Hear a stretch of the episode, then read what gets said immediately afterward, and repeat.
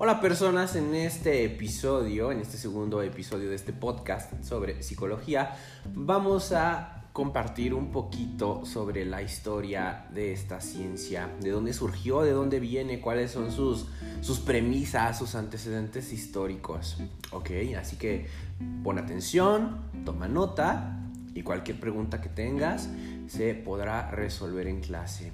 Ok, Vázquez, empecemos. La psicología o las bases de la psicología pues comenzaron en la filosofía, ¿ok? Y sobre todo en Grecia. Como tal, había un filósofo, eh, bueno, hay que recordar que antes, bueno, los filósofos eran todólogos, ¿ok? Todas las carreras, todas las profesiones como las conocemos hoy en día surgieron o se desprendieron de la filosofía, ¿sale? Y en el caso de la psicología fue hasta 1879 que se separa de la filosofía como tal y surge la psicología como ciencia independiente y como una profesión, ¿ok? Porque antes de eso las personas que se dedicaban al estudio del comportamiento humano, o sea, eran psiquiatras o fisiólogos o médicos, ¿sale? Entonces, repito, hasta 1879 surge la psicología como profesión. Entonces, si nos ponemos a reflexionar, eh, tiene ya sus añitos, pero mm, de alguna forma es una ciencia nueva. Pero bueno, retomando, con los griegos, Hipócrates, que es el padre de la medicina, comentaba o sostenía a través de su teoría de los cuatro humores, ¿sale? Que el alma o la psique, que también lo mencionaba Aristóteles, se alimentaba a través del aire, ¿sale? Y a esto le llamaban neuma. Entonces, con la teoría hipocrática de los cuatro humores, que todavía ciertos profesionistas la utilizan, como el caso de los criminólogos, por ejemplo, nos explicaba a través de cuatro caracteres de personalidad eh, las enfermedades, el origen de los, de los padecimientos y de algunas este, situaciones eh, conductuales. Ya esto en clase de la teoría de los cuatro humores la vamos a ver más a detalle. Posteriormente eh, vamos a tener o recordar, históricamente hablando, que pues los griegos eran personas muy avanzadas, ¿no? Cultural y cognitivamente hablando, ya llevaban muchos conocimientos y aportaciones, los cuales se vieron frustrados en la Edad Media con el surgimiento del cristianismo, con todas estas ideas de que todo dependía y todo partía y finalizaba a partir de Dios. Entonces, pues ahí hubo un un detenimiento en cuanto al comportamiento, ya que se asociaban otro tipo de ideas, ¿no? Más dogmáticas como la situación del pecado, eh, del cielo, del infierno, todo este tipo de cosas. Aunque sí hubo varios teólogos de la Edad Media que hicieron aportaciones a la psicología, entre ellos el más significativo, San Agustín de Hipona. Ya hasta eh, que surgió eh, la Edad Media y el Renacimiento, que es a través del arte, donde se empiezan a manifestar diferentes comportamientos humanos, en el caso, por ejemplo, de Da Vinci u otros pintores o escultores este, que ya manifestaban el comportamiento humano, fue hasta la Edad Moderna con un gran filósofo, René Descartes, que eh, a esto que te voy a comentar se le conoce como error cartesiano. ¿A qué se refiere? Eh, René Descartes decía que el alma y el cuerpo y la mente eran situaciones totalmente separadas y aisladas. Que una cosa era el comportamiento o las reacciones físicas y otra cosa las, las reacciones comportamentales. Se le llama error cartesiano porque hoy en día ya está descubierto que los seres humanos somos holísticos, o sea, de que estamos integrados, que nuestros pensamientos con nuestras emociones, con nuestro cuerpo están totalmente conectados. Pero Descartes decía que éramos sujetos aislados. ¿ok? Bueno, ya posteriormente a eso, eh, con la filosofía de Descartes, fue hasta 1879 que surgió una teoría psicológica llamada estructuralismo, ¿sale? Como tal, el padre o el precursor de la psicología es Wilhelm Wundt, ¿sale? Él fue el que creó un primer laboratorio de psicología experimental en Alemania, ¿sale? Y tenemos un título, su obra Elementos de Psicología Fisiológica. El estructuralismo de Wundt se encarga de estudiar la, la, estructura, valga la palabra, está muy fácil de entender. Estructuralismo es igual a estructura de la mente, ¿ok? O en este caso de la conciencia. Para eso, este, los temas básicos del estructuralismo son las sensaciones y la capacidad de la imaginación. Entonces en este caso, eh, Wilhelm Wood solamente se encargó de identificar o definir de qué estaba compuesta la mente y el cerebro, ¿ok? Ya posteriormente a esto, eh, él a través de un laboratorio, vamos a tener en cuenta que los primeros laboratorios de psicología comenzaron a hacer sus análisis o sus investigaciones no precisamente con humanos, sino que utilizaban perros, ratas y gallinas, porque ya está eh, o se ha descubierto desde 1879, imagínate que el comportamiento de los perros, las gallinas y las personas es similar. Entonces, a través, y de las ratas, a través de esto, todavía las ratas se siguen utilizando para hacer experimentación en psicología, ¿sale? Pero no es que se hagan disecciones o que se desoyen los, a las ratas o a los perros, simplemente se experimenta con ellos con diferentes ejercicios para demostrar ciertas teorías que están relacionadas con el comportamiento humano. Ok, entonces repito, el fundador de la psicología como ciencia es Wilhelm Wundt en 1879. Posteriormente, William James en 1890 publicó un libro llamado Principios de Psicología y creó una nueva teoría llamada funcionalismo, en el cual se critica a las aportaciones de Wundt. Eh, William James decía que no bastaba solamente con checar la estructura de la mente, sino que también lo importante era cómo funciona, ¿sale? A través de qué? De los hábitos y de las emociones, ¿sale? No nada más basta checar las, los componentes o las ajá, o las formas, sino que también es importante checar las funciones. Entonces, aquí está igual muy fácil de entender. Funcionalismo hace referencia a las funciones de la conciencia, en este caso a todos los ingredientes que conllevan orgánicamente al desarrollo del comportamiento humano. ¿Ok?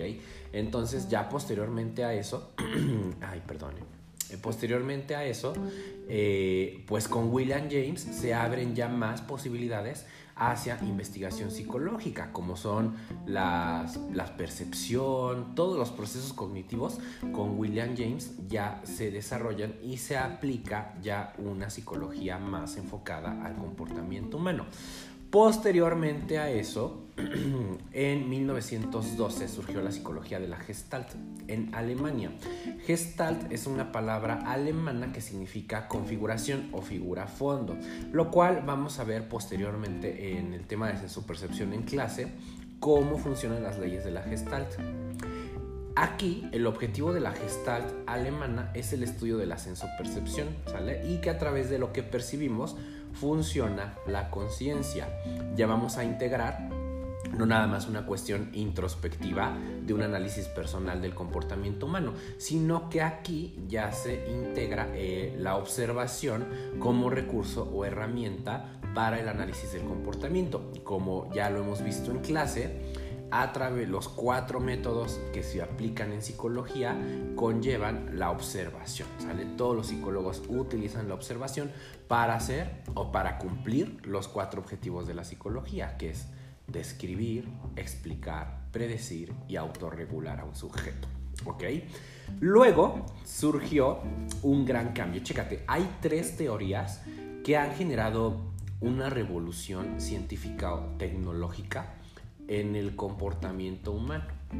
La primera fue la teoría de Copérnico, la teoría heliocéntrica de Copérnico, la cual sostiene pues que este, la Tierra giraba alrededor del Sol. Entonces hay una metáfora relacionada con el comportamiento humano eh, que tiene que ver con Copérnico.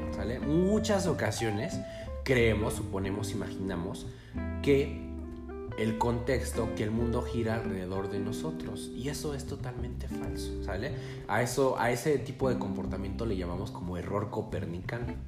Todos giramos alrededor de todos, no somos el centro del universo los seres humanos. Entonces eso provocó igual, ¿no? Como un, desajuste en el pensamiento de eh, evolucionista del ser humano. Luego posteriormente ya, ¿no? Copérnico nos dice, ¿sabes qué? No eres el centro del universo, ubícate Luego llega el Darwin y nos dice, ¿sabes qué? No estás hecho como imagen y semejanza de Dios, que Adán, Eva y todas esas situaciones. Eres descendiente o tus ancestros, mejor dicho, son los changos. Entonces, pues eso también provocó una revolución científica, la teoría de la evolución de Darwin, Como de qué onda con todas las creencias, con todos los dogmas de fe que vienen a corrompernos, que que somos, que nuestro origen es el chango, ¿no? Y que el Australopithecus y el Neandertal, el Cromañón, todo eso, ¿sale? Y ya posteriormente, en 1895, llega una persona que en este caso es el precursor de la psicología moderna y sobre todo de la psicología en cuestiones de salud mental, ¿ok? Que es Sigmund Freud. Sigmund Freud, padre del psicoanálisis, que es la siguiente teoría a analizar, el psicoanálisis que surgió en 1895, que tiene como objetivo analizar, ay, perdonen, ¿eh? la teoría de la personalidad. A partir de Freud surge como tal ya una teoría de la personalidad y se descubre o argumenta Freud que los seres humanos somos neuróticos, que somos unas personas reprimidas y que es a través de la represión de nuestra infancia como se va generando la enfermedad. Neurosis es lo mismo que enfermedad. Entonces, por eso la teoría de Freud es totalmente revolucionaria, porque ya nos dijeron, no eres el centro del universo, vienes de un chango y Freud nos dice, eres una persona neurótica y enferma. ¿ok? Que ya posteriormente en el, tercer parcial, con la teoría de la personalidad, te voy a explicar las aportaciones de Freud. Ya Freud eh, aplica ya conceptos más específicos que tienen que ver con la enfermedad, con los campos de la psicología clínica y sobre todo con el desarrollo del psicoanálisis, que es una técnica terapéutica en la cual se trata de hacer consciente, o sea, se entenderlo al contexto del presente, todo aquello que es inconsciente, ¿sale? Aquello de lo que no nos damos cuenta, pero que sabemos que somos. ¿Sale? Aproximadamente el 80% de nuestro comportamiento es inconsciente, ¿sale? O sea, hace que no sabemos como tal su origen. Y según Freud, solamente mostramos un 20% ante el contexto, ante la sociedad, de quiénes somos verdaderamente. Para esto en clase vamos a aplicar unos ejercicios, ya que decía Freud que a través de diferentes técnicas como la interpretación de los sueños, la asociación libre y la hipnosis, podíamos llegar al descubrimiento de este enfoque o de esta cosa llamada inconsciente, ¿sale? Y el enfoque pues del psicoanálisis ya es totalmente clínico. Luego, a partir de Freud, los demás teóricos o psicólogos que fueron surgiendo se dedicaron a contradecir o a debatir las aportaciones de Freud. Y surgió una siguiente corriente o una siguiente teoría que se llama conductismo, la cual hace referencia a que el conductismo, este, que surgió aproximadamente de 1879, eh, no, de 1913, perdón tenemos varios psicólogos como Watson, Ivan Pavlov y Skinner. ¿Sale? Vamos a tener en cuenta que, por ejemplo, hay un personaje de Los Simpson, que es el director Skinner, se llama así en homenaje a este psicólogo, conductista, ¿sale? El cual dice que el comportamiento humano está condicionado, ¿ok? Y que en este caso opera con base a las consecuencias. Entonces, acá el conductismo retoma o considera al ser humano como una especie de robot con el cual se puede experimentar y que se pueden aplicar diferentes técnicas o estrategias para condicionar o modificar la conducta de un ser humano. Sale como si fuéramos unas máquinas. Este tipo de, por ejemplo, en cuestiones de psicología clínica, el conductismo es muy bueno para trabajar con enfermedades mentales. En cuestiones de psicología educativa, eh, se aplica muchísimo el conductismo a través de la amenaza para que una persona pueda hacer algo. Y inclusive en el sistema o en los medios educativos, en las leyes, en casa, tú puedes notar cómo se modifica la conducta, ¿sale? O se manipula la conducta para lograr que una persona haga algo. ¿Ok? Entonces, por ejemplo, desde la de quieres un dulce a haz tu cuarto. Entonces, ahí estamos aplicando un principio de conductismo. ¿Ok? El cual sigue bastante vigente hoy en día.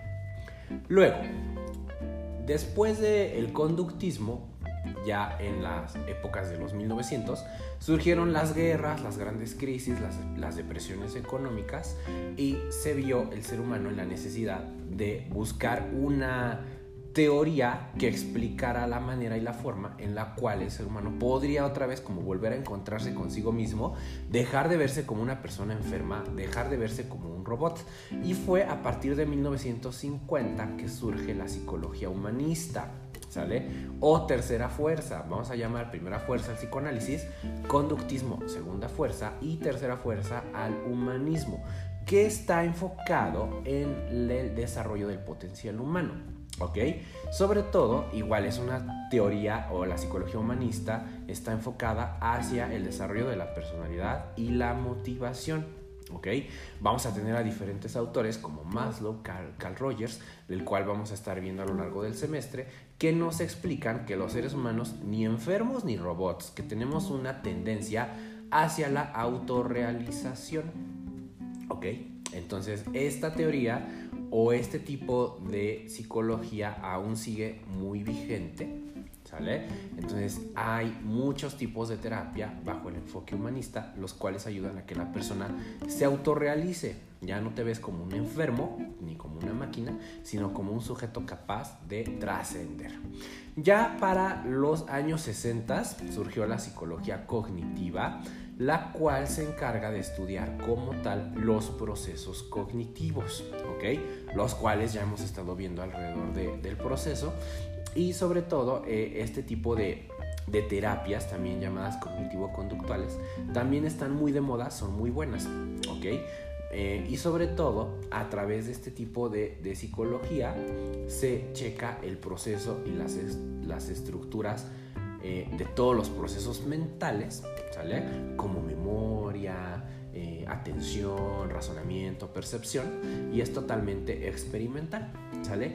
Ya la última como gran teoría psicológica surgió en 1990 llamada psicología cultural, que está totalmente asociada o influenciada por los factores externos al comportamiento humano. ¿Ok? Bueno, eh, las influencias culturales y de qué manera el sistema nos va generando el desarrollo de nuestra personalidad. ¿Ok? Perfecto. Hasta aquí con este capítulo. Toma tus apuntes, toma tus notas y este, nos vemos en clase y nos vemos en un siguiente episodio.